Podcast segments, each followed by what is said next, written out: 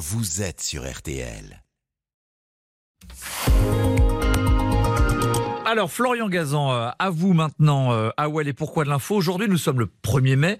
On en parle beaucoup, c'est la fête du travail. Et ce matin, Florian, vous allez nous expliquer pourquoi le 1er mai.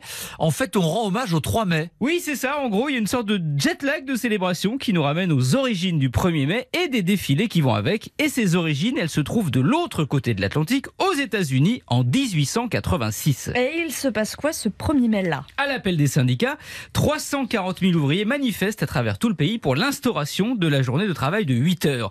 La date du 1er mai n'est pas anodine. hein. En Amérique, on appelle ça le Moving Day, car historiquement, c'est ce jour-là que la nouvelle année comptable débutait pour les entreprises, qui en profitaient pour renouveler ou pas certains contrats de travail.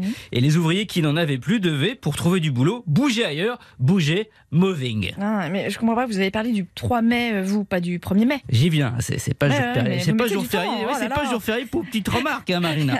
Alors Non, pas le jamais. 1er mai donc, mais justement le 3 mai, car certains ouvriers ont décidé de prolonger le mouvement. C'est le cas de ceux des usines de matériel agricole McCormick à Chicago, qui décident d'aller chasser les jaunes embauchés pour faire le boulot à leur place.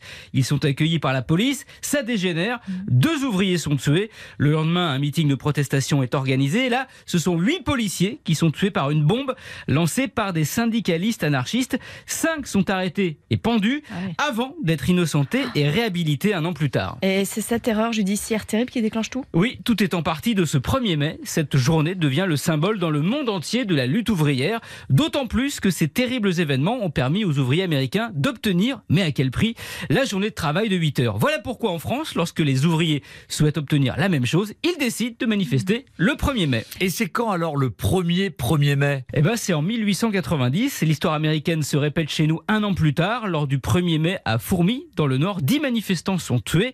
Là aussi, cela le Parlement à finir par voter la journée de 8 heures, mais seulement en 1919. Et à cette occasion, le 1er mai sera déclaré jour chômé. Il deviendra férié et payé en 1941 sur décision de Pétain qui voulait ainsi se mettre les ouvriers dans la poche et accessoirement flatter son petit ego car le 1er mai c'était le jour de la Saint-Philippe, le prénom du maréchal. Et j'ajoute qu'en 1936, on a défilé le 1er mai, et le 3 mai, c'était les législatives, et ça a porté le Front populaire au pouvoir, justement. Un 3 mai aussi. on a, on a tout compris, Martial. Vous avez toujours un petit mot à rajouter pour nous apprendre des choses. Merci beaucoup. William Galibert, votre édito à 7h10 tout à l'heure. Aujourd'hui, on défile, mais demain, il va bien falloir se remettre autour d'une table. Eh ben,